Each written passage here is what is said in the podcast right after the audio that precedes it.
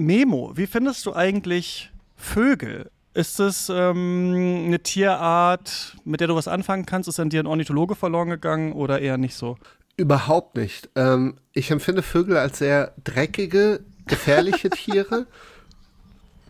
Ähm, Krankheiten werden übertragen durch Vögel. Äh, sie sind voller Parasiten. Sie machen kein schönes Geräusch. Ich finde, es gibt auch viel zu wenig, hier in unseren Breitengraden, viel zu wenig schöne Vögel. Ich höre sie übrigens bei dir im Hintergrund. Ja, ich sitze in Thailand auf dem Balkon, ja.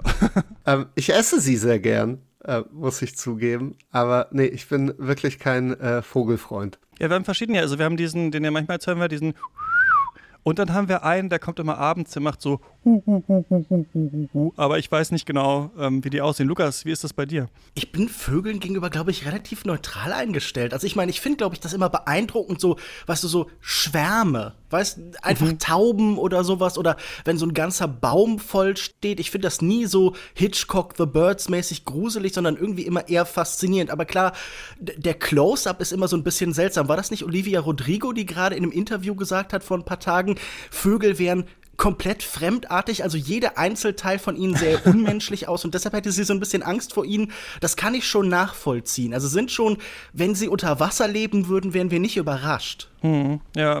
Ich, ich habe im Zusammenhang mit äh, der Junge und der Reihe, ähm, um gleich kurz äh, einen Ausflug zu machen, habe ich die Frage gesehen, warum der Junge überhaupt diesen Vogel töten möchte. Und das haben sich wohl mehrere Leute gestellt, die Frage. Ähm, und ich kann es voll nachvollziehen. Mhm. Also ich kann, ich kann verstehen, wenn so ein Vogel dich irgendwie am Fenster nervt und er ist halt größer als du selbst, dass man dann durchaus zu den letzten Mitteln greift und sich einfach zur Wehr setzt. I get it. I get it, Hayo. Darüber müssen wir ja. dann gleich reden. Ich sag zu Vögeln.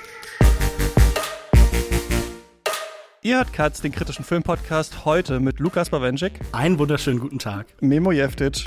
Und wir sprechen über den neuen Hayao Miyazaki-Film. Ist es denn die Möglichkeit, der Junge und der Reiher oder The Boy and the Heron? Ich bin Christian Eichler. Hi.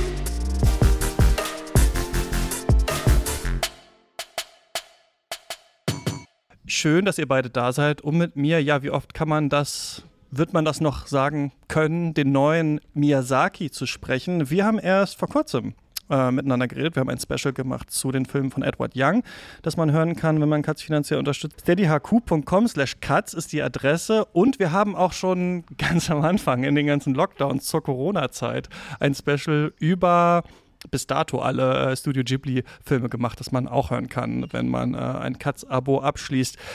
Wie geht's euch jetzt? Wie ging es euch jetzt, da ähm, diesen neuen Film zu sehen, Memo? Warst du aufgeregt, als du ins Kino bist? Hm, ich war sehr aufgeregt. Ich bin aber vor jedem Ghibli-Film auf, aufgeregt, weil man immer das Gefühl hat, es könnte der letzte sein, beziehungsweise Hayao Miyazaki-Film.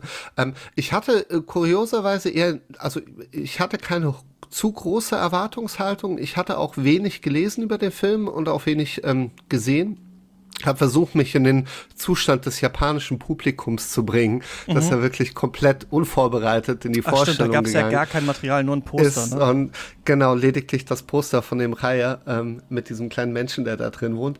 Ähm, und ähm, war die Frage, wie ich mich vor dem Film gefühlt habe oder wie ich mich danach gefühlt habe. Erstmal davor, danach machen wir gleich. Da, da, davor, ja, und ähm, ich, äh, genau, ich bin da reingegangen mit dem Wunsch, äh, mich äh, entführen und überraschen zu lassen. Mhm. Lukas, wie war es bei dir? Meine Vorfreude war schon sehr groß. Ich habe den im Gartenbaukino in Wien auf der Biennale ah, ja. gesehen. Und das ist natürlich auch ein eindrucksvoller Saal, ein Saal, der sich dann auch komplett gefüllt hat. Und man merkte auch so eine Stimmung in der Luft. Ich hatte nicht ein Ticket reservieren können, sondern musste über diese Presseschlange dann irgendwie noch ein bisschen zittern. Aber das hat auch geklappt. Und dann habe ich mich da hingesetzt und neben mir saß jemand, der äh, ein Totoro-T-Shirt anhatte. Und wir guckten uns so gegenseitig an. Und man merkte wirklich so diese Energie in der Luft, so diese mhm. freudige Erwartungshaltung Gestaltung und man war so kurz davor, sich einfach High Five zu geben und das war schon einfach sehr faszinierend. Und ich, ich muss sagen, ich glaube, allein die Tatsache, dass ich dann diesen Ghibli-Film gesehen habe, hat mich schon irgendwie gerührt. Also als ich dann das Firmenlogo sah ja. oder so, da war ich schon in irgendeiner Form affiziert. Und klar, das geht mir vergleichsweise selten so. Deshalb, das war schon auch irgendwie ein einzigartiges Erlebnis. Ja, wir sind ja nicht so der mega Fanboy-Fangirl-Podcast normalerweise, aber also ich bin da auch aufgeregt. Ich kann es jetzt sogar noch nachspüren, ins Kino gegangen. Hier, ähm, hier laufen ja sonst nur so Blockbuster und Horrorfilme und dann so chinesisches Kino, manchmal so ein bisschen äh, indisches Kino. Der lief dann aber ähm, jetzt auch, habe mich sehr gefreut, den zu sehen. Und bei mir war es tatsächlich so, als dann dieses Ghibli-Logo kam und dann der Junge seine Mutter verliert, da in den ersten fünf Minuten, habe ich direkt angefangen zu heulen. Hier hat doch Giancarlo mal erzählt, dass ähm, er sie geweint hat bei dem neuen Chanelec-Film, als die, als die Wolken kamen, direkt in der ersten Szene. Daran musste ich so ein bisschen denken. Und ich glaube, es war nicht nur das, was ich gesehen habe, sondern tatsächlich dieses Gefühl, okay, er macht's nochmal, er ist nochmal da und es ist natürlich mhm. auch ein sehr umstrittener Künstler, auch so, also persönlich zumindest und so. Da müssen wir, glaube ich, auch nochmal drüber sprechen, was in diesem Film so verhandelt wird. Aber als ich dann diese Animation gesehen habe, als ich gesehen habe, wie der Junge losläuft, wie, diese, wie er durch diese schemenhafte Menschenmenge irgendwie durchrennt, dachte ich irgendwie, okay, hier ist es nochmal. Also hier ist das, wofür der so berühmt ist und es kommt direkt, weiß ich nicht, dieser alte Mann, der aber so was ganz Kindliches betrauert, ganz am Anfang. Und das hat mich dann sehr gekriegt. Ob es dann, ähm, ich es im Nachhinein auch so toll fand, das müssen wir jetzt besprechen. The Boy and the Heron oder der Junge der Reiher ist der neueste Film von Studio Ghibli. Es hieß ja immer, oder Miyazaki sagt ja oft, es ist sein letzter Film, aber bei The Wind Rises hat es sich vielleicht am ehesten noch so nach einem Abschied auch angefühlt. Aber dann, nachdem er noch so einen Film über eine Raupe gemacht hat, so einen Kurzfilm, hieß es dann, ich glaube so 2017 war das oder so, er versucht es nochmal, er macht nochmal einen Film. Und zwar hieß es ähm, lange, dass er dieser Film auf einem äh, Roman basieren wird, der heißt How Do You Live und ist von Gensaburo Yoshino. Und das ist so ein sehr berühmtes ähm, japanisches Jugendbuch von 1937. Können wir vielleicht nachher noch ein bisschen näher drüber sprechen, denn das Interessante ist, dass dieser Film halt null auf diesem Buch basiert. Also nichts, was in diesem Film jetzt so direkt passiert, ist etwas, was in diesem Buch passiert. Das ist ganz anders, aber es schien eine Inspirationsquelle zu sein. Das Buch taucht im Film auch mal auf und lange dachte man eben, Miyazaki verfilmt jetzt dieses Buch. Ist ja eher auch jemand, der nicht so stark mit ähm, Quellen arbeitet, ne? also der so Adaptionen äh, gemacht hat in seiner mhm. Karriere. Mhm. Und in diesem Film, jetzt äh, der Junge und der Reiher, geht es um Maito, der verliert im Zweiten Weltkrieg seine Mutter. Das Krankenhaus, in dem sie liegt, wird ähm, von einer Bombe getroffen oder brennt ab. Er, ähm, sein Vater ist verwitwet, geht, zieht mit ihm aufs Land, hat eine neue Frau und ähm, Maito fremdelt so ein bisschen mit dieser Frau und auf einmal gibt es eben diesen Reiher aus dem Titel des Films, so eine seltsame Vogelgestalt, die später eben dann auch was Magisches hat, die immer an sein Fenster fliegt, die anfängt zu sprechen und die ihm sagt, irgendwo auf diesem Gelände, da ist so ein verwunschener Turm, da muss er hinkommen, denn da lebt seine Mutter noch drin, in dieser Welt, die hinter diesem Turm liegt. Und irgendwann ist es dann so, dass seine ähm, Stiefmutter Natsuko in diese Zauberwelt geht, er rennt hinterher und dann ähm, haben wir eigentlich, das ist ja ein Genre im japanischen Anime, Manga glaube ich auch, Isekai, so ein Film, in dem jemand eben aus unserer Welt in eine andere Welt kommt, also auf Deutsch könnte man sagen, es ist so eine Alice im Wunderland mäßige Geschichte, die wir auch von Ghibli schon sehr kennen. Und ja, das ist so eine Meereswelt mit wild gewordenen Pelikanen und Sittichen. Deswegen am Anfang von mir diese Vogelfrage.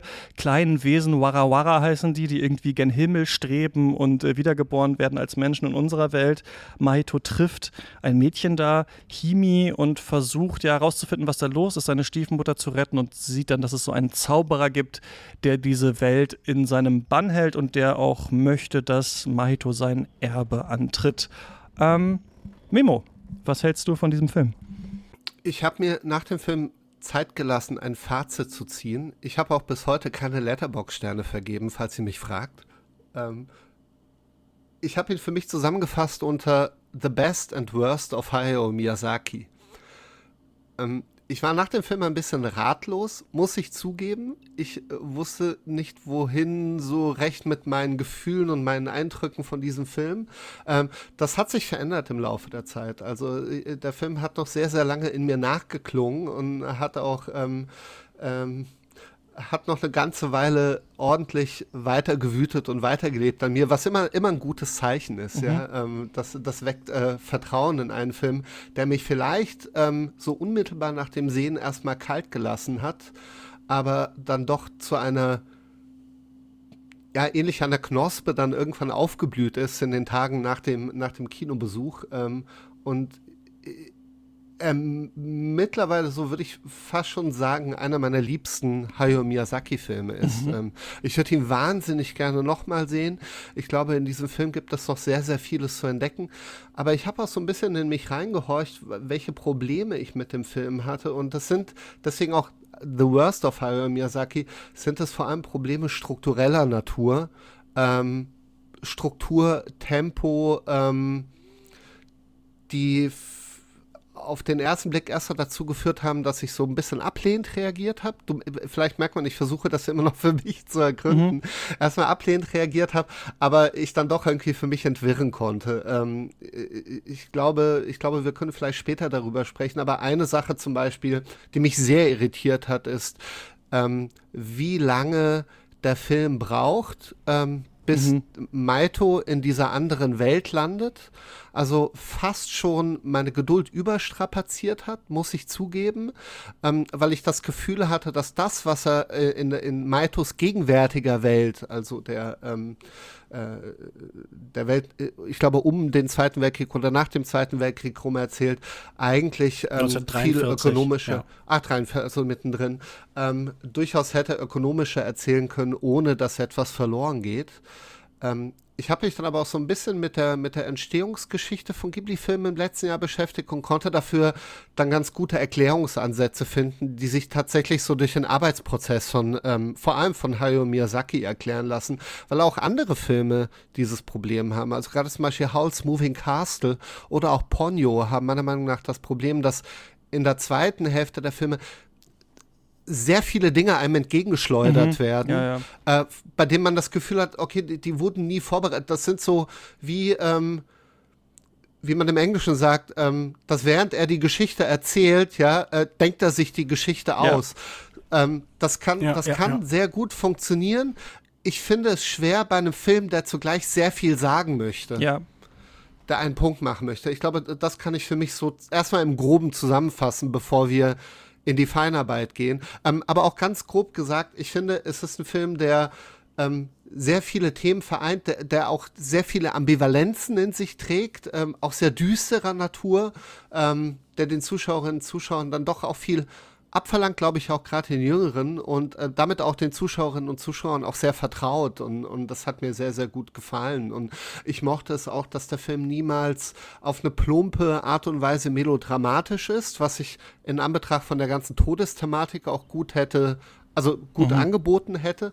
Ähm, und, und darin sehe ich bei Miyazaki eher ein Vertrauen gegenüber dem Zuschauer, als, als dass er es vergessen hat oder es ihm egal gewesen wäre. Das ist bei Prinzessin Mononoke, da hatten wir auch im Special drüber geredet, aber das ist ja einer meiner absoluten Lieblingsfilme und wenn ihr mich jetzt hinsetzen würdet mit einem Blatt Papier und würdet mir sagen, schreib mal die Handlung von Prinzessin Mononoke ja, ja. auf, dann gibt es immer, nachdem dieser ganze Konflikt etabliert ist und wir wissen irgendwie Lady Eboshi und die Eisenstadt und der Wald und so und dann fragt man sich, was passiert denn dann eigentlich? Dann kommen die Wildschweine, glaube ich, nochmal zurück, aber die Menschen haben die heute auch sich übergestülpt. Also irgendwann, finde ich, in diesen Ghibli-Filmen hat man das ganz oft, dass wenn so im zweiten Teil, ähm, dass sich das so ein bisschen verliert und wahrscheinlich ist es eben der, der Arbeitsweise auch geschuldet und ähm, ja, ist ein Eindruck, der, glaube ich, hier auch wieder in dem Film ein bisschen stark war, aber können wir gleich nochmal inhaltlich drüber reden. Lukas, was, was hältst du denn ähm, von diesem Film? Ja, ich halte diese Rezeption, die wir bei Memo gerade gehört haben, für relativ typisch. Das ist ein Film, der an vielen Orten echt kalt begegnet wurde zuerst. Ich glaube, das hat auch mit so einer gewissen Überforderung zu tun. Wenn ich so ein Sinnbild aus diesem Film rausnehmen müsste, dann sind das Vögel, die in Schwärmen durch zu kleine Öffnungen wollen. Mhm. Das sehen wir dreimal im Film. Und ich habe auch das Gefühl, das ist ein Film, der überfordert und der will irgendwie auch überfordern. Der drängt zu viele Bilder, zu viele Ideen, zu viele Transformationen durch die zu kleine Öffnung unserer Netzhaut. Und er ist auch sehr viel fragmentierter, versprengter als Filme davor. Diese Verwandlung, die wir beschrieben haben, die hat ja nun einen ganz konkreten Anlass, über den auch zum Beispiel äh, Toshio Suzuki gesprochen hat, der sagt, mhm, okay, das sollte ursprünglich tatsächlich eine relativ klassische Adaption des schon beschriebenen Romans werden oder stärker in dieser realen Welt verhaftet sein, vielleicht auf die Weise, wie das äh, der wie der Wind sich hebt, The Wind Rises mhm. eben getan hat, aber dann starb Takao, äh, Isao Takahata und ähm, er musste irgendwie damit umgehen. Also, wenn ihr euch erinnert, das war im äh, April 2018 und dann wurde der Welt ähm, der Film stärker fantastisch. Und ich finde, man merkt das auch. Also, Memo hat mhm. das ja schon beschrieben. Fast 40, 45 Minuten sind wir zuerst in dieser echten Welt, viel länger als man erwarten würde. Wenn ihr euch erinnert, in, keine Ahnung, Chihiros Reise ins Zauberland sind wir ja nach fünf Minuten eigentlich ja. schon drüben. Dann ist alles abgefrühstückt. Hier ist diese echte Welt sehr viel widerständiger. Auch einen anderen Aspekt, der bei Memo schon anklang, würde ich total unterstreichen. Das ist ein Film, der fühlt sich total an, als würde er so ähm, von Moment zu Moment so wirklich chronologisch irgendwie erstellt, so wie vielleicht ein Kind erzählen würde. Oder was mein Eindruck noch viel stärker war, als würde so jemand im freien Fall einfach immer weiter schöpfen, um irgendwie diesen Aufprall, um die Katastrophe zu verhindern. Also es ist so ein Film, so ein bisschen auch gegen den Tod, so schöpfen von Welten, auch von Leben. Also was ist denn Animation außer etwas beleben, etwas zum Leben erwecken, um irgendwie halt das, was unvermeidbar ist, auf die eine oder andere Weise halt hinaus zu zögern. Und ich musste irgendwie an zum Beispiel äh, Elias Canetti und das Buch gegen den Tod denken. Elias Canetti, ja ein Autor, der viel in seinem Leben über den Tod geschrieben hat und der nachher irgendwie das Gefühl hat, wir müssen aktiv gegen den Tod vorgehen. Ich glaube, was natürlich auch ihn als Film hier noch verkompliziert ist, dass wir so viele verschiedene Stoßrichtungen haben. Das ist natürlich mhm. ein Film, der autobiografische Dimensionen hat, aber so auf drei verschiedenen Ebenen. Die Figur als Junge, dann natürlich auch äh, in Form dieses Großonkels, der schon mhm. angesprochen wurde, irgendwie so ein Porträt des alternden Künstlers. Und dann haben wir noch irgendwie diese Thematisierung des Kriegs, diese typische pazifistische, antifaschistische Position bei ähm, Miyazaki, die ja auch irgendwie noch aufgegriffen wird. Und ich glaube, das fühlt sich wirklich wie ein letzter Film an, insofern, dass alles, was man noch sagen wollte, jede Idee, die man irgendwie noch hatte, in einen von diesen tausend Notizbüchern. Es gibt in Static Point, dieser Sammlung von Texten von Miyazaki, so einen langen Text über die Liebe zu seinem Notizbuch und zum Kritzeln und so. Und ich habe das Gefühl, er hat da alles noch mal reingeworfen. Und ich verstehe total die Überforderung, aber ich muss sagen, wenn am Ende wieder Fiktion zu echter Welt wird, wenn sich alles zurückverwandelt, wenn dieser Film so implodiert auf das kleine Minimale, auf ganz kleine Gesten, dann war der für mich jedes Mal wieder rührend. Ich habe den jetzt zweimal gesehen und jedes Mal am Ende irgendwie äh, in Tränen aufgelöst. Und ähm, ich bin schon ein sehr großer Fan von diesem Film, aber ich glaube, es gibt hier super viel auszupacken und zu besprechen und einzuordnen und sicher auch viel zu kritisieren. Da mhm. würde ich mich mir anschließen. Äh, mit dem Ende, das hat mich wirklich erst zwei, drei Tage später eingeholt. Also vor allem das letzte Bild dieses Films, dieses, ich will es vielleicht nicht spoilern, vielleicht der Film läuft noch im Kino.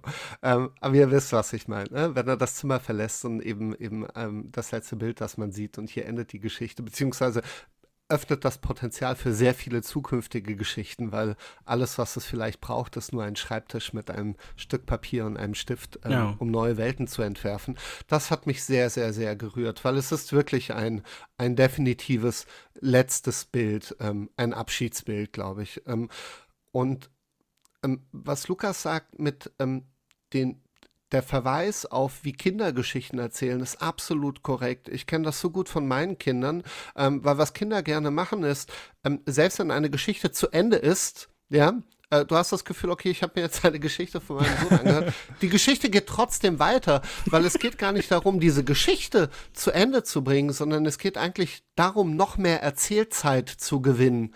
Noch mehr Zeit, in der jemand zuhört, mhm. wenn dann, ähm, dann plötzlich äh, noch ein Bösewicht auftaucht oder noch eine Figur, äh, von der man plötzlich noch die was gehört hat. Und ähm, ich finde das total rührend. Ähm, kann aber auch selbst an mir erkennen und glaube ich auch an vielen anderen, dass es durchaus eine Erzählweise ist, die uns sehr viel abverlangt und sehr viel unter Umständen Geduld erfordert. Ähm, ich glaube aber, wenn man diese Geduld einmal aufgebracht, aufgebracht hat und den Film für sich sortiert hat, ich glaube, dass er massiv profitiert davon, wenn man ihn nochmal sehen wird. Ich bin sehr gespannt, ihn ein zweites Mal zu sehen. Ich finde es interessant, wie ihr über den Film redet. Ich glaube, mir ist beim, beim Dungeons and Dragons Film was aufgefallen, als wir den hier besprochen haben. Und zwar, dass Filme ja so eine ganz andere Bedeutungsebene noch haben können. Ne? Also bei Dungeons and Dragons war das für mich so diese Idee, dass, ach ja, was ist, wenn ich mir neben dem Film noch vorstelle, wie eine Pen-and-Paper-Gruppe das gerade spielt, was da passiert. Und auf einmal entsteht so eine ganz neue Art von Comedy. Bei mir ist bei diesem Film das Umgekehrte jetzt ein bisschen da, dass ich so merke, ihr lobt den Film, aber eigentlich klingt es bemitleidend, was ihr sagt. Und so habe ich den Film mhm. wahrgenommen. Ihr sagt, ja, und das ist jetzt ein Mann und der macht nochmal sein letztes Ding und es steht sehr viel so nebeneinander und es ist alles in den Film rein und er erzählt wie ein Kind und so weiter und so fort und so weiter und so fort. Aber wir würden wahrscheinlich hier nicht sagen, in einem Kunstkritik-Podcast, so wie Kinder erzählen, das ist jetzt wirklich so die höchste Form des Erzählens, die wir uns vorstellen können. Es ist witzig nee. und es ist irgendwie ganz um, schön, aber es ist trotzdem, also ich bitte kurz ausreden, es ist trotzdem halt nicht so gut. Und das ist das, was ich bei diesem Film finde. Ja, da sind super viele Sachen nebeneinander und super viele Allusionen zu anderen Sachen, die Miyazaki vorher gemacht hat. Und man erkennt es wieder und das ist ähm, stilistisch ganz toll. Ich finde, er hat auch neue Einfälle, wie zum Beispiel, als am Anfang des Krankenhaus äh, niederbrennt und wir diese Schemha dieses Schemenhafte zum Beispiel sehen. Also wir sehen so zwei zwei Zeichenstile ähm, treffen irgendwie aufeinander. Da erkenne ich sogar bei ihm noch was Neues. Aber sonst muss ich schon sagen, dass das gerade, wenn man auch andere so, und da meine ich auch wirklich, wisst ihr, so B-Isekai-Filme, in denen sowas erzählt wird, dann ist es echt, finde ich, ganz schön stümperhaft hier gemacht in der zweiten Hälfte mit dem Zauberer im Berg, mit demjenigen, der da diesen Turm aufbaut, mit da du musst die Blutlinie vervollständigen, dies und das, irgendwelchen Expositionsrückgriffen, die es nicht gebraucht hat. Also immer wenn man diese Vielfalt und auch die Traumlogik oder wie er jetzt sagt, die Kindererzähllogik hier lobt, dann muss ich sagen, Dafür ist es mir aber nicht symbolisch genug. Dafür ist es mir nicht wirr genug. Dafür wird mir viel zu viel erklärt in diesem Film. Dafür wird erzählt, das sind die Varivara, die gehen da hoch, die machen das, das ist dein Onkel, das ist der hier, hier machen wir übrigens das, das ist das und das. Also dafür, dass man jetzt, also ich habe das Gefühl, ganz viele, die den gesehen haben, sind irgendwie enttäuscht und wollen es sich jetzt verargumentieren mit, naja, das ist irgendwie besonders, aber ich finde es überhaupt nicht sonderlich vielschichtig oder kreativ, sondern ganz viel abgegriffen, haben wir schon mal so gesehen, kaufe ich irgendwie nicht richtig ab, funktioniert auch nicht, finde ich. Ganz viele Sachen, bei denen man denkt, das soll jetzt ein emotionaler Moment sein, irgendwie klappt es nicht so richtig. Ach, ich bin übrigens deine Mutter, wo ich so denke, okay, gut, dann ist das halt so. Also ich finde das, ich finde es toll, dass er das gemacht hat und ich habe auch dieses Gefühl von, toll, dass er da ist, toll, dass er, toll, dass er sein Lebenswerk gemacht hat, aber den Film fand ich nicht so gut. Ich finde, die Kritik hat man an vielen Stellen ja gelesen. Im Endeffekt würde ich damit, ich will das nicht irgendwie dir in den Mund legen, aber zusammenfassen, man lobt eher Miyazaki als den Film, oder? Man lobt ja. eher sein Weiterarbeiten, seine Präsenz, vielleicht auch seine Stimme, das Vertraute. Und ich verstehe total, wo das herkommt. Ich verstehe auch, dass man an diesem Film kritisiert, dass dieser Film nicht in sich ruht. Das ist sicher ein Film, der viel mehr, wie du schon beschrieben hast, nach außen verweist. Er ist eine ganz konkrete Adaption in gewisser Weise, beziehungsweise er bezieht sich auf dieses, ähm, diese einzelne Geschichte. Ja, ja, eigentlich gar nicht, ja. Ja, beziehungsweise sie ist präsent in irgendeiner Form und sie klingt an und diese zentrale Frage, wie wollen wir leben, ist sicher mhm. ein Thema, das irgendwie diesen Film durchfließt und sich mit ihm beschäftigt, gerade dann nachher im Bezug auf diesen Großonkel. Und wir haben ja auch zum Beispiel äh, Bezug auf die göttliche Komödie, dieser lateinische Schriftzug, der auch über der Hölle steht, der eben über diesem Zugang zu dieser Bibliothek, zu dieser fremden Welt halt irgendwie steht. Und wir haben auch, finde ich, Momente, die sind erstaunlich cartoonhaft. Also wir haben viel stärkere Bezüge mhm. auf zum Beispiel die Fleischer-Cartoons oder uh, The King and the Mockingbird, dieser sehr zentrale Film vielleicht für die Animation Animationsgeschichte überhaupt, aber auch gerade eben für Miyazaki. Also man merkt auch, dass dieser Film viel weniger in sich ruht. Aber also, und ich verstehe total, wenn man mir jetzt sagt, hey, das sind alles Rechtfertigungen, aber ich mag diese Fragmentierung, ich mag dieses Gefühl von, man mobilisiert alles, man schafft im freien Fall, weil ich das Gefühl habe, dadurch entsteht in irgendeiner Form was Neues. Da steht auch ähm, ein Künstler, der uns nicht mehr eben in seiner Fantasiewelten ein, ein Haus, ein Heim einrichtet. Er möchte nicht, dass wir uns dort irgendwie so einnisten können, sondern das ist definitiv ein Film, der mit seiner Botschaft, aber auch eben in der Art, wie er aufgebaut ist, uns nachher wieder in die Realität werfen möchte. Der uns nachher sagt, okay, ihr müsst aber trotzdem, trotz allen Ersatzwelten, die wir schaffen können und trotz aller Macht, die die haben, in irgendeiner Form zurückkehren und wieder mit den Problemen, die außen bestehen, wie zum Beispiel dem Zweiten Weltkrieg oder euren persönlichen Trauma Traumata, die hier in diesem Fall aufgebaut sind, arbeiten. Und ich finde, das ist ungewöhnlich, weil er ja sonst immer schon sehr stark in seiner Fantasiewelt bleibt, oder? Und ich habe das Gefühl, er setzt natürlich dieses Ringen mit sich selbst, dieses Late-Style-artige Selbsthinterfragen aus The Wind Rises, wo wir die zerstörten Flugzeuge dann haben und dazu den Satz, das ist mein Lebenswerk. Das haben wir hier auf eine nochmal irgendwie viel persönlichere Weise, weil er das autobiografisch kodiert, weil er es mit seinem eigenen Leben verknüpft. Ich glaube, was es so schwierig macht in der zweiten Hälfte, ähm, ist, dass er sich entscheidet, manche Dinge durch eine Exposition zu erklären oder, oder wirklich halt Worldbuilding zu betreiben, also Dinge auch in Kontext setzt mhm. und ähm, mhm. uns an der Hand nimmt und sagt, okay, das ist die Welt, in der das spielt und das sind die Gesetzmäßigkeiten der Welt ähm, und bei anderen Dingen nicht.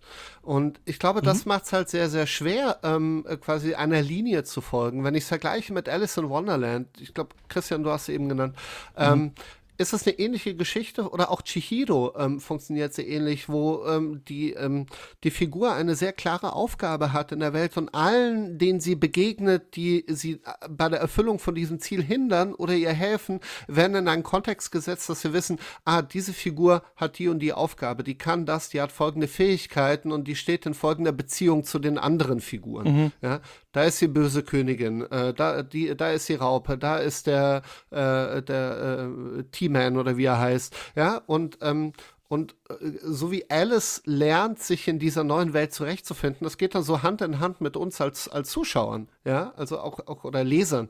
Ähm, wir lernen auch diese mhm. Welt kennen und, und äh, ordnen sie für uns ein, ja, so wie wir, wenn wir in einer neuen Stadt sind, auch irgendwann begreifen, ah, okay, das ist die Hauptstraße und da vorne ist der Supermarkt und wenn das einmal sitzt, ja, dann baue ich auf diesem Wissen den Rest auf, ja, mhm. äh, beim Erkunden der Stadt und, und der Film, der Film wehrt sich dagegen.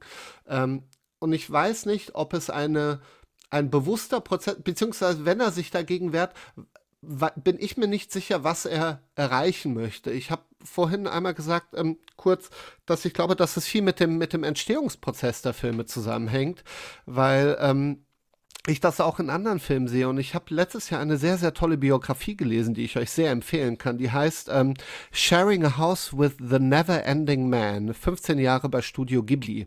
Und das ist die Biografie von einem Mann, der als einziger äh, äh, im Grunde Ausländer bei Ghibli festangestellt mhm. war, um äh, den kompletten Kontakt zum Ausland zu halten, also zu äh, Festivals, Preisverleihungen, aber auch zu Distributoren. Also er hat im Grunde die Deals mit Disney ausgearbeitet und äh, war im Grunde immer sehr, sehr nah dran an dem Schaffensprozess der Filme. Und er erklärt sehr eindrücklich, wie, ähm, wie die Filme entstehen und äh, worin aber auch das große Problem der ganzen Ghibli-Filme liegt und warum ähm, auch der Burnout am Ende eines jeden Films so massiv ist, dass äh, Miyazaki sagt, das war mein letzter Film. Ähm, die Herangehensweise ist folgende, nämlich im Gegensatz zum, zum westlichen System, dass man erst anfängt zu drehen, wenn ein Drehbuch fertig ist, ähm, funktioniert es bei Animationsfilmen anders, äh, vor allem den von Ghibli.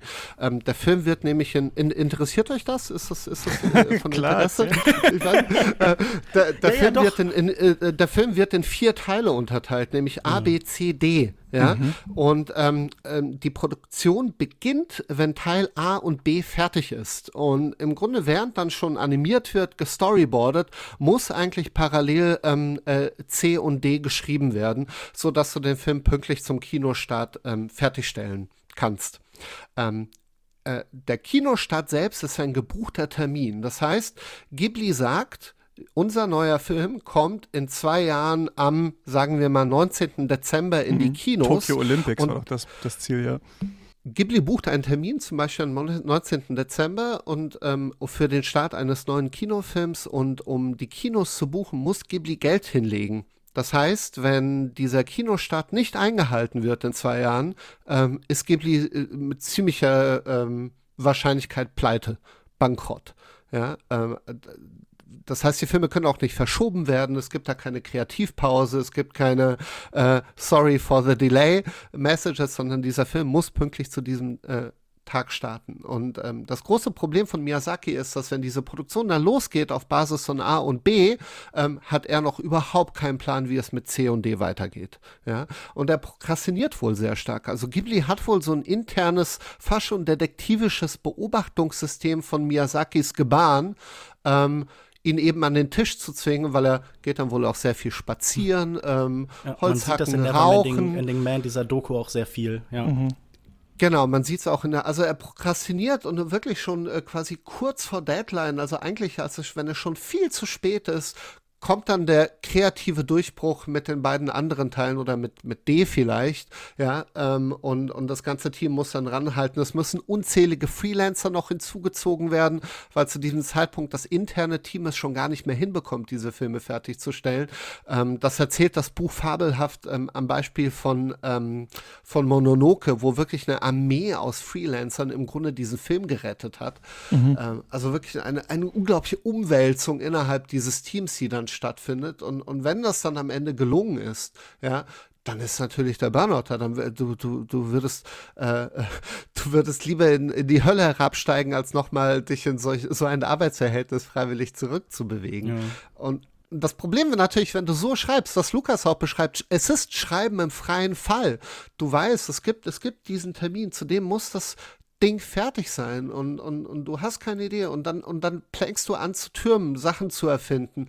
Und ich finde, das, das merkt man vielen dieser Filme an, dass sie vor allem so in den letzten 25, 30 Minuten plötzlich Sachen auf einen zukommen, die niemals, die man, wenn du normalerweise ein Drehbuch schreiben würdest und du kommst an diesen Punkt, würdest du den Anfang umschreiben. Du würdest sagen, ich muss diese Figur irgendwie früher vorbereiten, den fucking Vogelkönig, der wie Kai aus der Kiste kommt und plötzlich so eine tragende, wichtige Figur in diesem Film ist, ähm, äh, die man aber vorher niemals irgendwie mitbekommen hat. Also sie wurde ja nicht mal angedeutet, ja. Ähm, und ich glaube, was dann noch erschwerend dazukommt bei diesem Film, ist, dass ich das Gefühl hatte, dass er viele Dinge kodiert, also aus der Realität umkodiert, umschreibt für diese Fantasy-Welt. Nur ein Beispiel. Ähm, der Vogelkönig ist die einzige Figur mit einem Katana, einem japanischen Samurai-Schwert, ähm, das zugleich auch ähm, der Vater des Jungen in der Realität mit sich führt. Ähm, Der Sarg, dieser gläserne Sarg der Königin erinnert an die Fabrikmitarbeiter des Vaters, die die Hauben, ne, die, die Glasverhaubung der Flugzeuge herstellt. Ja.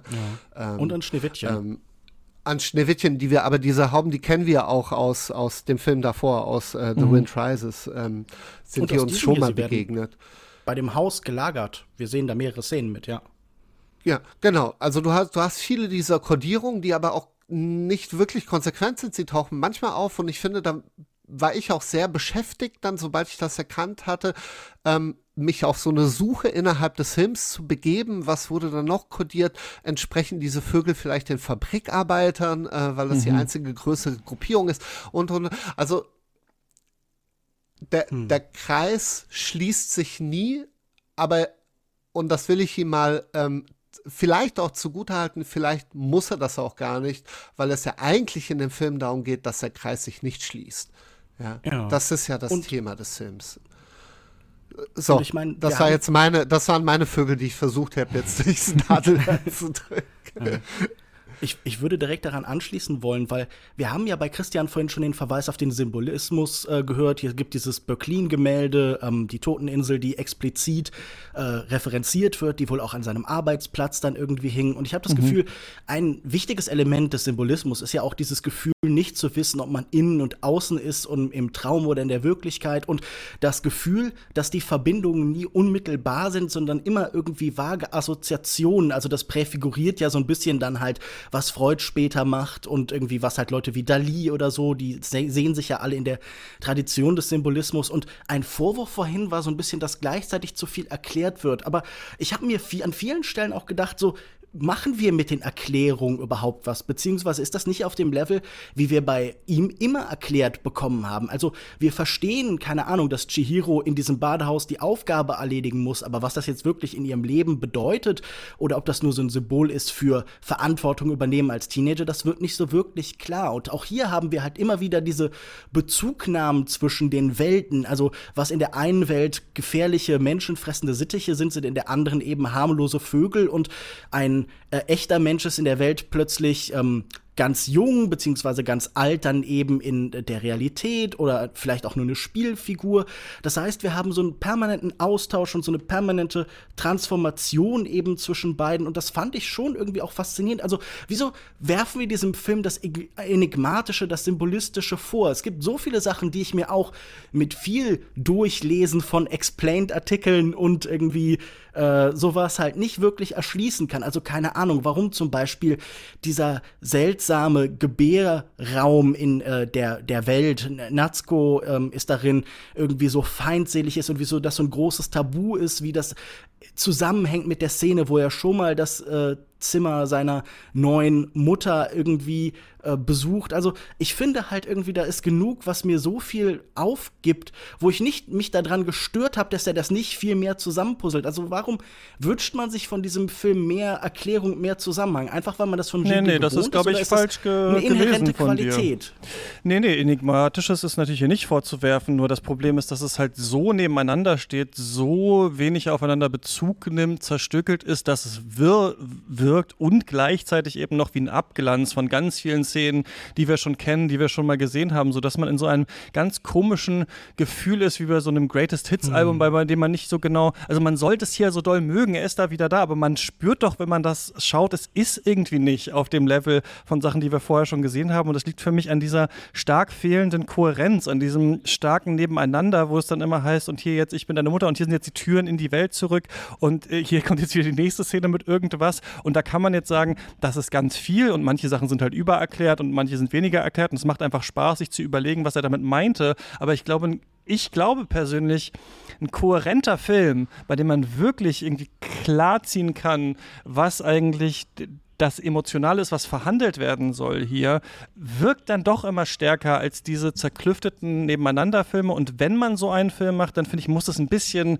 krasser sein als das, was er hier macht. Also ich finde zum Beispiel, was hatten wir? Labyrinth of Cinema zum Beispiel ist so ein Film, ne, der so mega übertrieben ist, finde ich. Aber ich finde, der hier ist auch so von dem, was wir sehen, nicht so also es ist immer schwer zu sagen, ne, weil es ist Miyazaki und er ist, er ist natürlich unglaublich gut und wo sehen wir sowas nochmal, ne? Aber dieses Argument, was auch von Lukas bei Wes Anderson zum Beispiel kommt, es gibt nur einen Rudi Völler, es gibt nur einen Miyazaki, das kann ich ja als so Filmkritiker nicht stehen lassen, wenn ich das Gefühl habe, irgendwie kommt er nicht so richtig bei einem, äh, bei einem Bogen an, wenn dann irgendwie der alte Mann sagt, draußen ist diese Welt, die so schlimm ist, irgendwie mit der Klimakrise oder so. Und dann in der nächsten Szene ähm, haben wir dann eine, die auf den Krieg sich bezieht. Und dann haben wir wieder eine Szene, äh, die eher so eine komödiantische ist. Und dann denke ich so ein bisschen, ja, es wirkt eben auch unentschieden. Man kann sagen, es wirkt total vielfältig und er schmeißt alles nochmal rein. Man kann aber auch sagen, irgendwie ist es unentschlossen und irgendwie ist es ein bisschen schade, dass es so geworden ist, wie das hier ist. Und ich will noch was sagen zu How Do You Live. Ähm, ich habe es nämlich gelesen jetzt für diese Folge. Das ist in Englisch übersetzt worden vor kurzem,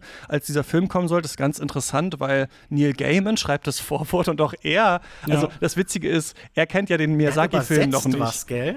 Ja. Mm, er, also ich weiß gar nicht genau, Genau, was er da über. Er, er, er hat, hat, Untertitel gemacht für viele von den Filmen scheinbar. Genau, er hat beim Mononoke, glaube ich, auch, ja. auch mit, mitgearbeitet. Er hat, die, er, hat die, er hat die englische Sprachfassung für Mononoke geschrieben damit. Ja, okay, ah, genau, interessant. Genau, ja, auf jeden Fall ist das Witzige, dass halt, also was ja bei uns jetzt das Phänomen ist, oder glaube ich bei vielen, die diesen Film sehen, ist so diese Frage, Moment mal, das basiert auf einem Buch. Worum geht es denn in diesem Buch? Und dann merkt man so, ah, das ist ja ganz anders. Und bei Neil Gaiman ist es jetzt umgekehrt. Er schreibt ein Vorwort für ein Buch, von dem er noch denkt, Miyazaki wird das quasi mehr oder weniger eins zu eins verfilmen. Also er schreibt dann sowas wie, ah ja, und dann sind wir natürlich alle gespannt, was macht Miyazaki raus. Ich will nur sagen, in diesem Buch, und das ist vielleicht auch diese, die Nähe zu dem Film und eventuell sogar noch eine extra Ebene, die einem den Film vielleicht aufschließen kann oder mit der man ihn vielleicht besser findet, geht es um so einen Jungen, der ähm, im Gegensatz äh, zu der Figur, die wir hier haben, nicht seine Mutter, sondern seinen Vater verloren hat. Und er wohnt ähm, mit seiner Mutter dann so in den Suburbs von Tokio. Und der hat so einen Onkel, mit dem verbringt er ganz viel Zeit und es geht um diesen Jungen und seine Schulfreunde und so kleine Geschichten quasi. Also wir sehen immer so Geschichten von Mobbing zum Beispiel oder wie man sich halt so die Welt erklärt. Dieser Junge ist ganz, ganz schlau, deswegen nennt sein Onkel ihn Kopernikus und Copper ist dann so der, der Spitzname, den er hat. Und dann ist zwischen diesen Geschichten von diesem Jungen sehen wir Briefe, die der Onkel an den Jungen schreibt, indem er quasi erklärt, nochmal auf einer abstrakteren Ebene, was da gerade passiert ist. Also in einer Szene, in der der Junge versucht auszurechnen, wie viele Leute von aus Tokio man gerade sehen kann und dass doch Menschen irgendwie wie Moleküle sind, versucht der Onkel ihm zu erklären, dass er jetzt quasi in seiner Entwicklung eine Abstraktionsebene freigeschaltet hat und dass es toll ist, das zu sehen, so ungefähr. Und das Witzige ist, dass in dem im Werbetext von diesem Buch auf Englisch steht, dass es Philosophical Fiction ist, so wie, da wird noch der Alchemist von so Paulo Coelho und ähm, nee, hier das andere, was wir begeistert auch bald, äh, der kleine Prinz. Und das Philosophische quasi an How Do You Live ist jetzt, dass wir quasi erstmal so eine Kindergeschichte sehen und dann aus der Erwachsenengeschichte eine Erklärung für diese Geschichte. Und was man vielleicht diesem Film wenn das Buch ja nur kurz vorkommt und Hayao Miyazaki ist eben mit diesem Buch aufgewachsen und mochte es sehr, jetzt vielleicht zugute halten kann, ist, dass wir hier jetzt der Onkel sein sollen, der erklärt, was das jetzt zu bedeuten hatte eigentlich in diesem Film. Ja, also mhm. wir sehen jetzt hier den Traum des Jungen, des Kindes und können uns jetzt eben überlegen, ähm, was waren hier die großen Themen. Aber vielleicht, ich meine, dieses ist es jetzt zu wirr oder nicht, haben wir jetzt oft ähm, besprochen. Vielleicht können wir nochmal darüber reden, was sind denn so die Themen, die hier besprochen werden und was, was, was konntet ihr denn so damit anfangen? Hm, also ich konnte, was, was, mich, was mich gerührt hat, auch, auch warum das Ende so gut funktioniert für mich, ähm, ist das, also ich muss sagen, diese ganze Geschichte mit dem Jungen und seiner Mutter war mir eigentlich, wurde mir egaler im Laufe des Films, ähm, was sich vielleicht auch so mit seiner Entwicklung deckt, dass er lernt damit umzugehen und ähm, im Grunde dieses Trauma zu überwinden, was man sich ja wünscht für jedes Kind und jeden Erwachsenen. Ähm, das hat mich jetzt nicht so gehuckt. Ich bin, also ich, ich glaube, viele Fans sind ja auch gehuckt so von der Ästhetik. Ich glaube, viel, viele Menschen lieben die Ästhetik der Ghibli-Filme und dieses ganze, sag ich mal, dieses grafische Universum, das ästhetische Universum eigentlich mehr als die Filme selbst. Ich glaube, äh, wenn man sich ansieht, äh, wie viel da im Internet geteilt wird und worauf man sich konzentriert, ist das, glaube ich, sehr offensichtlich. Ähm, aber was mir gefallen hat, ist, was er über Kreativität erzählt, warum wir Geschichten brauchen, welche Funktion Geschichten für uns haben, ähm, wie unsere Geschichten auf alten Geschichten basieren, ähm, wie schwer es auch ist, neue Geschichten zu entdecken für sich, ähm, äh, sich loszusagen von, von äh, tradierten Erzähltmustern, von ähm, äh, ja, Topo hier von prototypischen, archetypischen Charakteren. Ähm, und das hat mir einfach sehr, sehr gut gefallen. Ich mochte das, dass er das Ganze halt einbettet in diese, in diese überbordende, im Grunde auch hochkomplexe Geschichte und dadurch auch diesem Thema so eine Komplexität lässt, mit der ich mich sehr, sehr identifizieren konnte. Also ich glaube, ich glaube, es war so ein bisschen so wie jemanden äh, laut beim Denken zuzuschauen. So ein mhm. bisschen fühlt sich dieser Film an und ähm, und deswegen glaube ich, dass es, selbst wenn er noch einen Film machen sollte, ist das ein Abschiedsfilm einfach auf Basis dessen, was er erzählt. Ähm, und was für mich so übrig bleiben wird am Ende von diesem Film, und ich, ich muss ihn jetzt einfach spoilern, ähm, ist, dass ich dieses ganze Ende wahnsinnig gerne mochte. Ich mochte das irre gerne, dass dieser Junge vor eine Entscheidung gestellt wird. Ja, eine Entscheidung hat man ja oft in, in fantastischen Geschichten. Ja, äh, entweder du äh, greifst nach dem Becher und wirst reich, oder du greifst nach dem äh, Brot und rettest die ganze Welt. Ja, und ähm, wie das dann plötzlich auch in so einen aktuellen Kontext gesetzt mhm. wird. Ja, mit dem ähm, Mann, der dann sagt, hier in, in, was für eine Welt willst du da eigentlich zurückkehren? Und oh Gott, das ist die Welt von 1942, weil vielleicht immer 1942 ist, äh, außer die die 80er vielleicht. Äh, man kehrt immer zurück in eine Welt voller Probleme und Sorgen und ungewisser Ausgänge, wohin die Zukunft einen führt und dass dieser Junge sich dann dafür entscheidet, eben zurückzukehren, ja, nicht diese Tradition fortzusetzen und man am Ende gar nicht so recht weiß, hat er schon alles vergessen? Ist er jetzt schon zu alt? Ist ein halbes Jahr vergangen und dieses Reich, das sich ihm kurz geöffnet hat, wie es sich für uns alle im Laufe unseres Lebens kurz öffnet, nämlich in unserer Kindheit, ist schon wieder verschlossen und, ähm, und die Tür ist jetzt zu. Aber wir haben noch die Möglichkeit, durch das Sehen dieser Filme vielleicht inspiriert zu werden und uns an diesen Schreibtisch zu setzen, dieses letzte Bild, das sich uns öffnet. Das hat mir wahnsinnig gut gefallen. Ich mochte das sehr gerne. Ja, ich glaube, diese Frage nach Kreativität und der Macht von Kunst scheint mir auch sehr zentral zu sein. Ist zumindest einer von den wichtigen Strängen. Auch dieses Gefühl von Natalität. Wir haben in diesem Film ja wahnsinnig viele Bilder, die irgendwas mit Geburt zu tun haben auf der einen oder anderen Weise. Also die Varavara, die zum Himmel steigen, fast in so Doppelhelixen und äh, von denen sich dann verabschiedet wird. Später die zentrale Szene wahrscheinlich zwischen eben Himi und äh, ihrem Sohn ja letztlich, indem mhm. sie sagt, sie ist äh, bereit, sich zu opfern im Endeffekt dafür, dass er geboren wird. Also es wird mit so einer freudigen Beiläufigkeit gemacht, aber es ist ja schon eine sehr drastische Geste und es ist ein sehr viel, ein Film, der eine Antwort findet für die Frage, how do you live, eben für andere und eben nicht allein für sich Kunst schaffend. Ich musste irgendwie, während ich den hier lese, an zwei Texte von Miyazaki denken. Einen, wo er über seinen Vater schreibt, den er immer nur als Rücken erlebt, und einen über die Aufzucht seiner Kinder, die ihn immer nur als Rücken erlebt haben.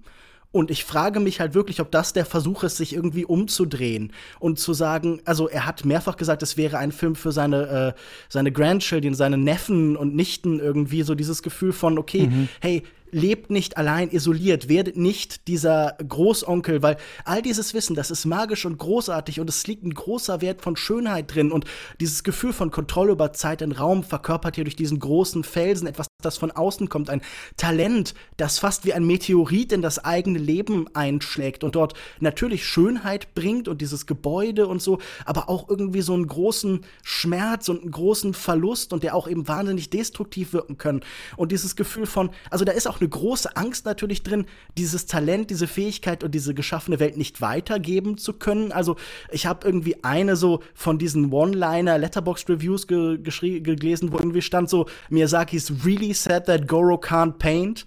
Und irgendwie da dachte ich auch so, ja klar, da ist auch wieder die Katastrophe, dass man äh, Ghibli nicht retten kann, dass man irgendwie nichts weitergeben kann. Wir haben ja am Ende letzten Jahres erst gelesen, okay, man ist jetzt äh, dabei, dass man Anteile verkauft an äh, Nippon TV, glaube ich, also 42 Prozent. Also man verliert auch nach und nach die Kontrolle, das eigene Vermächtnis gerät immer mehr außerhalb des eigenen Griffs. Und diese Bestürzung über das eigene Scheitern, also mit der Kunst nicht die Welt retten zu können, mit der Kunst nicht den Verlust umkehren zu können. Vielleicht wie, also ich musste hier bei diesem Film mehrfach an Karl Theodor Dreyer denken, der ja früh seine Mutter verloren hat und immer wieder wieder Auferstehungsgeschichten geschrieben und verfilmt hat, in denen dann letztlich halt so symbolisch seine Mutter wieder aufersteht, indem er die Grausamkeit des Verlusts umkehren kann und den Tod. Und das habe ich hier irgendwie auch gesehen. Und letztlich ist es alles für nichts. Und ich hatte das natürlich schon ganz ähnlich bei ähm, wie der Wind sich hebt, irgendwie gesagt in unserem Special, irgendwie dieses Gefühl von jemanden, der auf der Höhe seiner Kunst ist, der als der Beste seines Fachs gilt, der die Welt beeinflusst hat, zu dem Tausende aufsehen, selbst wenn Leute wie bei Memo beschrieben nur vielleicht das als Tapete für ihr Leben begreifen, selbst das ist ja irgendwie mehr als die meisten von uns jemals erreichen werden. Und dass sich der irgendwie als gescheitert ansieht und damit ringt, das ist ja schon irgendwie faszinierend. Und das belegt ja auch all diese Bücher über Late Style von Adorno und Edward Said und so, dass halt äh, das, das Ende der eigenen Physikalität nochmal das ganze Werk irgendwie umgestaltet gearbeitet. Und ich weiß nicht, diese, dieses Ringen mit dem eigenen Scheitern fand ich einfach wahnsinnig eindrucksvoll. Und irgendwie, ich glaube, das hatte ich auch schon so ähnlich in unserer Ghibli-Folge gesagt, irgendwie auch tröstlich, dieses Gefühl, dass selbst solche Titanen halt irgendwie verzweifeln und, und mit, mit, äh, es gibt doch dieses, ähm, wenn wir äh, vielleicht an Christopher Nolan denken, don't go, ähm, Silently into the Dark Gently. Knight, wie ist Invicte? Gently to the Dark Knight. Ich hatte das Gefühl, irgendwie, er geht mit, mit Toben und Zorn, geht mit allem, was ihm Verfügung, zur Verfügung steht, eben nicht äh, into the Dark Knight gently, mhm. sondern halt, ja, wütend und unversöhnt und unbeheimatet und verloren in der Welt. Mhm. Äh, gentle ist es sogar so quasi extra falsch. Ähm, ja. Da, wenn wir den sehen als Miyazakis, finde ich gut, das so als Selbstbespiegelung zu sehen, ist es echt nochmal aber auch ein krass düstererer Blick auf, also wenn wir auch das vielleicht nicht funktionieren des Films als Selbstbild sehen wollen, auf das eigene Schaffen, in dem Sinne, dass uns ja, was ich eigentlich eher negativ finde an dem Film, diese Faszination dieser Welt uns ja nie so richtig rübergebracht wird, oder? Also er soll ja dieses Erbe mhm. antreten und sich dann entscheiden, ob er das macht oder nicht. Und dieses Bild natürlich so mit diesem, diesem Turm, der fast umfällt, kann man nochmal ähm, da neu anfangen. Aber diese Welt, finde ich, bleibt irgendwie irgendwie recht blass. Also wir sind, ich finde, wir kriegen ganz selten so ein Bird's Eye View, um bei den Vögeln zu bleiben, so eine Vogelperspektive auf das, wo wir eigentlich da sind. Also wenn der Boden sich verflüssigt und man fällt dann da runter, dann gibt es ja diesen, diesen Toteninsel-Shot.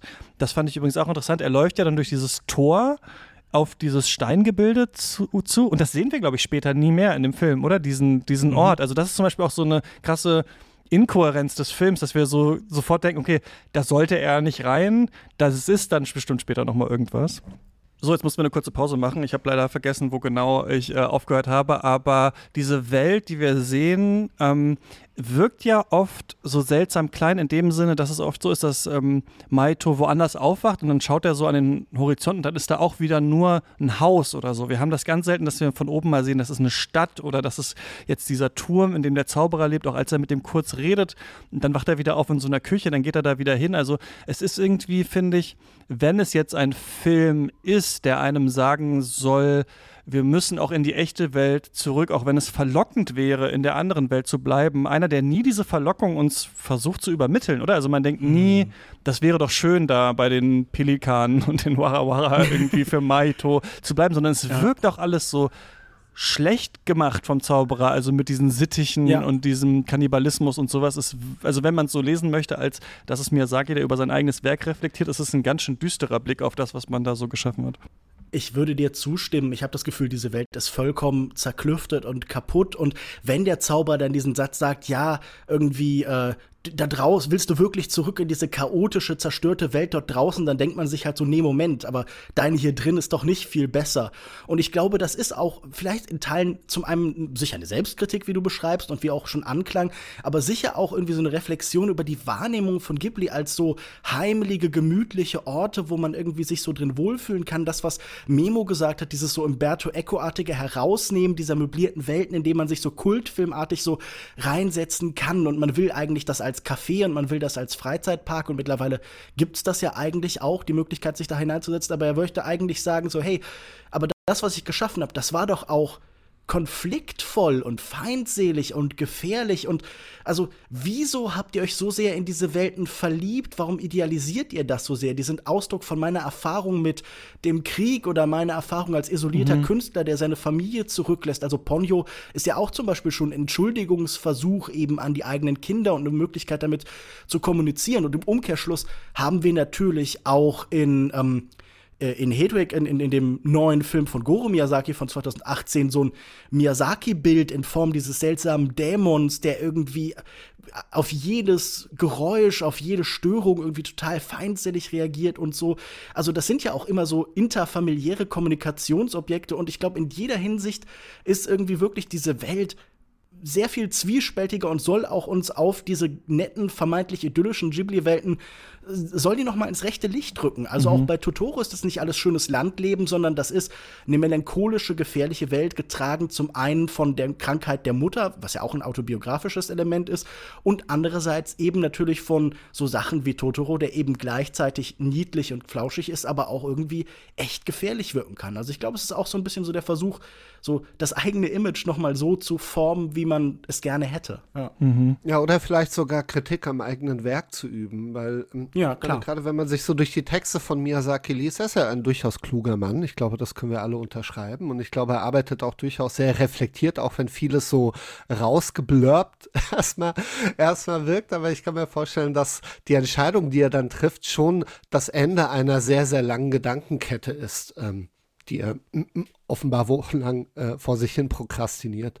Ähm, er hat ja immer sehr viel Kritik geäußert, generell am ganzen Anime-Genre und an dem Anime-Markt, dass er sich selbst reproduziert, dass Menschen, die Animes machen, in der Regel sehr oft eigentlich hauptsächlich von anderen Animes inspiriert sind. Ähm, er ist ja auch ein sehr politischer Mensch, der sich viel mit der Gegenwart und der Vergangenheit Japans auch beschäftigt hat. Zeitweise ja, wie wir, glaube ich, in unserem langen Podcast besprochen hatten, auch sogar Parteimitglied der Kommunistischen Partei war oder zumindest Interesse oder Sympathisant war. Ähm, Wichtiger Gewerkschaftler. Denke, das ist sein Anfang. Genau, so sogar, Karriere. Genau, sogar Gewerkschaftler, ja. Und, und ich glaube, ich glaube, dass wenn du mit diesem Wissen reingehst in den Film und auch mit seiner mit der Frage, die er sich stellt, nämlich welchen Wert haben diese Filme in Anbetracht einer globalen Katastrophe, einer, einer Welt, ähm, die, die sehr feindselig ist. Und er weiß das ja alles. Er weiß ja auch, mit welcher Erwartungshaltung Menschen ins Kino gehen. Nämlich Menschen gehen ins Kino, die äh, begreifen, okay, äh, es wird eine Alice in Wonderland Geschichte und mich erwartet dann irgendwann, ich weiß nicht genau wann, aber es kommt definitiv der Punkt in diesem Film, wo ich in einer anderen Welt landen werde und dann erwartet mich ein Best of Ghibli aber was dich erwartet, ist eine extrem feindselige Welt. Alles in diesem Film ist ja feindselig. Also alles in dieser, in diesem anderen Reich ist ja in irgendeiner Form feindselig. Und selbst vermeintlich erstmal harmlose Figuren wie diese Vögel tragen Messer hinter dem mhm. Rücken, ja, ähm, äh, die der Junge erstmal nicht sieht, ja, äh, weil er, weil er nur diese gigantischen Kanarienvögel vor sich hat. Ähm, äh, diese süßen Wesen, aus denen man ohne Ende Merchandise herstellen könnte, ja, diese kleinen Weißen, ich weiß ja, war da war das oder wie die, wie die heißen, ja, äh, die dann, mhm, wie Felix schon beschreibt, in diesen Doppelhelix-Strukturen dann zum Himmel herabsteigen, aber im nächsten Moment Moment auch schon gefressen werden von, von diesen hungrigen Vögeln, äh, im Grunde neu, neues Leben, das hätte auf der Erde entstehen können, da schon irgendwie zunichte gemacht wird. Und dann im Nachklang noch ein sterbender Vogel erklärt, dass das alles Teil von einem großen, ja, globalen, kriegerischen Konflikt ist.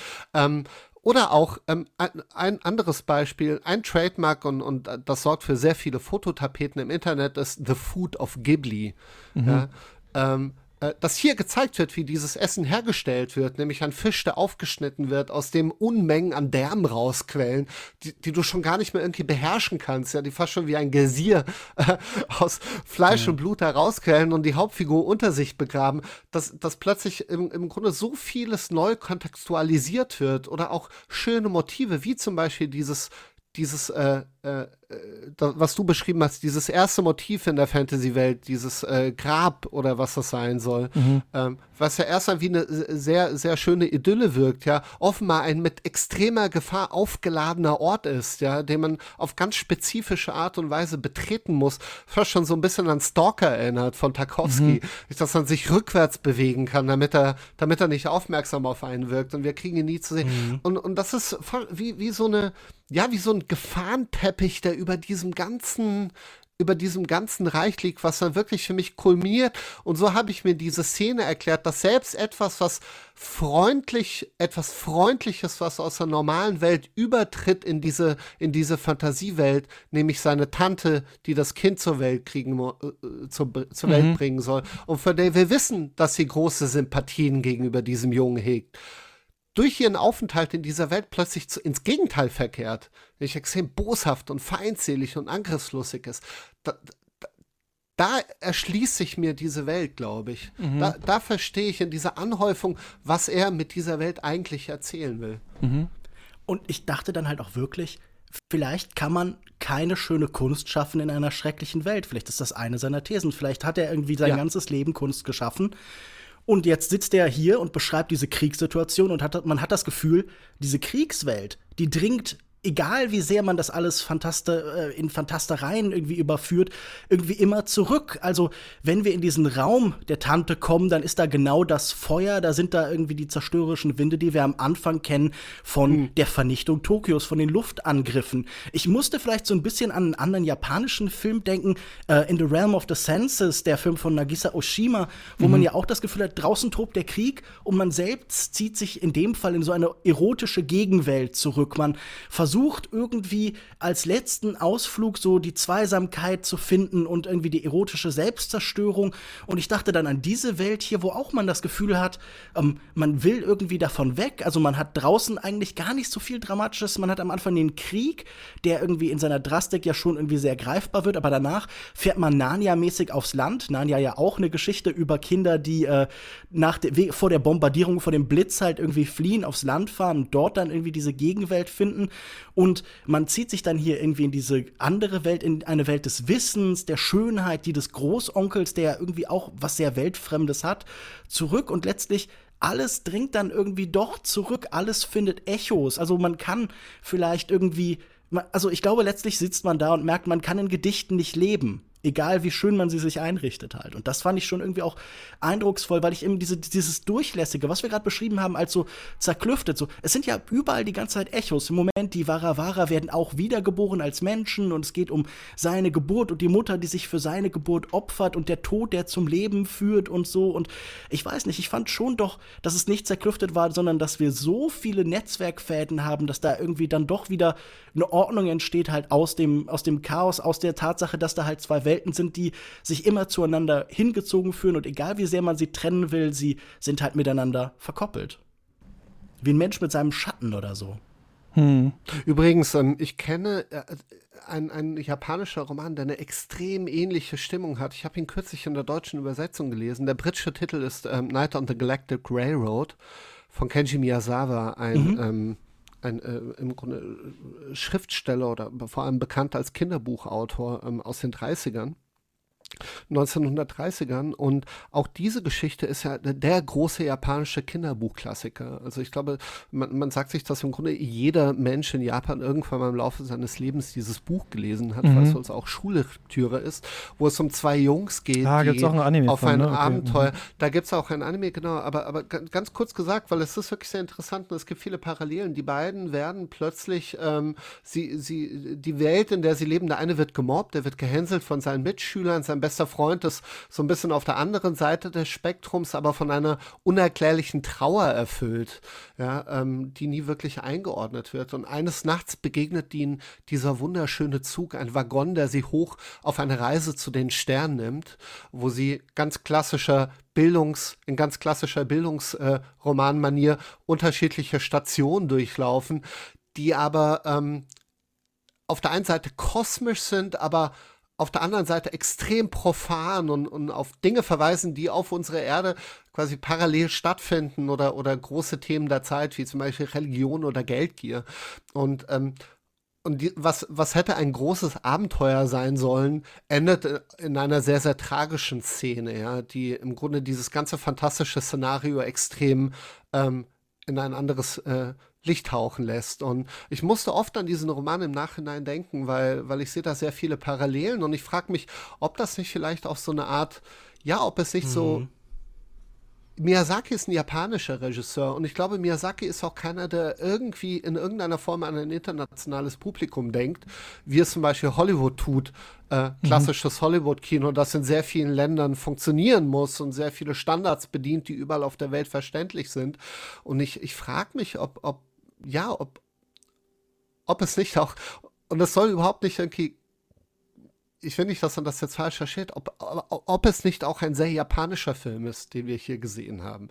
Und sich viele Dinge uns aufgrund einer, einer Art kulturellen Barriere vielleicht gar nicht mehr erschließen können. Oder die man sich vielleicht sogar erst erarbeiten müsste. Hm. Das ist aber ein schöner Schlüssel für den Film. Das fand ich jetzt ähm, doch dann sehr spannend zu überlegen, ob diese einzelnen Schritte in dieser anderen Welt immer so ein Streben und Verwehren die ganze Zeit sind. Also hier ist deine Mutter und dann nein, sie besteht doch nur aus Wasser. Du musst durch diese Tür durch, nein, dann kommen die Vögel. So wir, die Warawara müssen zum Himmel, nein, sie werden zurückgezogen. Also das ist wie so ein ständiges Enthalten des einfachen Wegs ist und was das vielleicht mhm. sagt über unser ja, über das, was wir eigentlich von diesen Filmen wollen. Das fände ich spannend. Also unter dem Aspekt würde ich den, würde ich den doch gerne nochmal sehen, aber würde jetzt sagen, eher, man auch wenn man den neuen Miyazaki natürlich jetzt im Kino schauen muss, weil wie oft wird es noch einen geben, würde ich eher sagen, man muss ihn nicht gesehen haben. Ähm, Lukas, was sagst du? Muss man jetzt ins Kino und, den, und diesen Film gesehen haben? Ich denke schon, man sollte ihn gesehen haben. Ich habe das Gefühl, Miyazaki ist jetzt in der Weltwahrnehmung an seinem Höhepunkt angekommen. Dieser Film ist in den USA sehr erfolgreich. Der erste, ich glaube, japanische Anime, der auf die Eins in den Box-Office-Charts geht. Und das hat natürlich nicht mit dem spezifischen Film zu tun, sondern mit der Tatsache, dass in den letzten zehn Jahren wahrscheinlich so viel Ghibli gesehen wurde wie noch nie zuvor, dadurch, dass man zum Beispiel die Rechte an Netflix abgetreten hat. Und ich glaube, glaube, das ist ein Film, der viele vor den Kopf stoßen wird und es auch schon getan hat. Man sieht es in der Rezeption. Ich glaube aber, man darf sich von seinem ersten Eindruck nicht zu sehr irgendwie ins Boxhorn jagen lassen, sondern das ist ein Film, in dem wahnsinnig viel drin ist. Das ist irgendwie was, was wir oft sagen, aber es ist auch irgendwie sehr viel Ergiebiges und Spannendes und Schönes. Und wenn wir uns diese Welt angucken, die eine perfekte Konstruktion ist, aber die gleitet dann doch wieder in das marschierende Militär ab und draußen auf den Straßen ist davon nicht so viel zu sehen, dann hat man das Gefühl, in dieser Zauberwelt, in dieser Gegenwelt ist das sichtbar, was irgendwie diesem Jungen sonst verwehrt blieb. Er begreift hier, genau wie vielleicht halt in How Do You Live, äh, Copper, Kopernikus, der, der für die Wände steht, irgendwie ähm, begreift, was dort draußen alles in der Welt passiert, dadurch, dass er sie sich durch die Bücher, also wir sehen hier einen langen Gang, der voller Bücher ist, wenn wir in diese andere Welt gehen, wenn er sich das alles erschließt und wie eine Wirklichkeit in der Abstraktion plötzlich möglich wird, die viel realer ist als das, was draußen ist, dieses Landleben,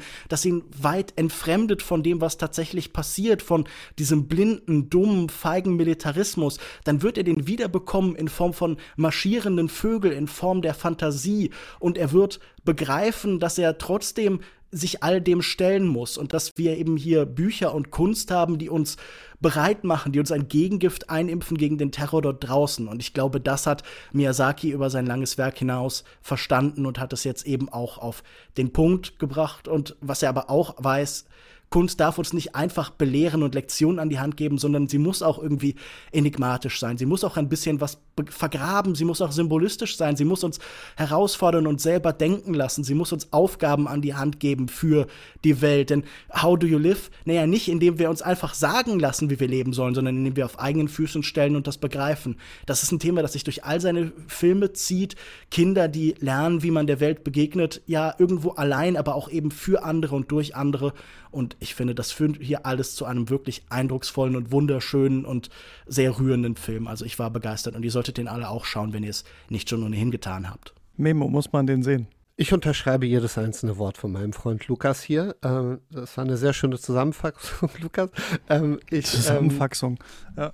Faxung, äh, Zusammenfa eine Zusammenfassung, Lukas.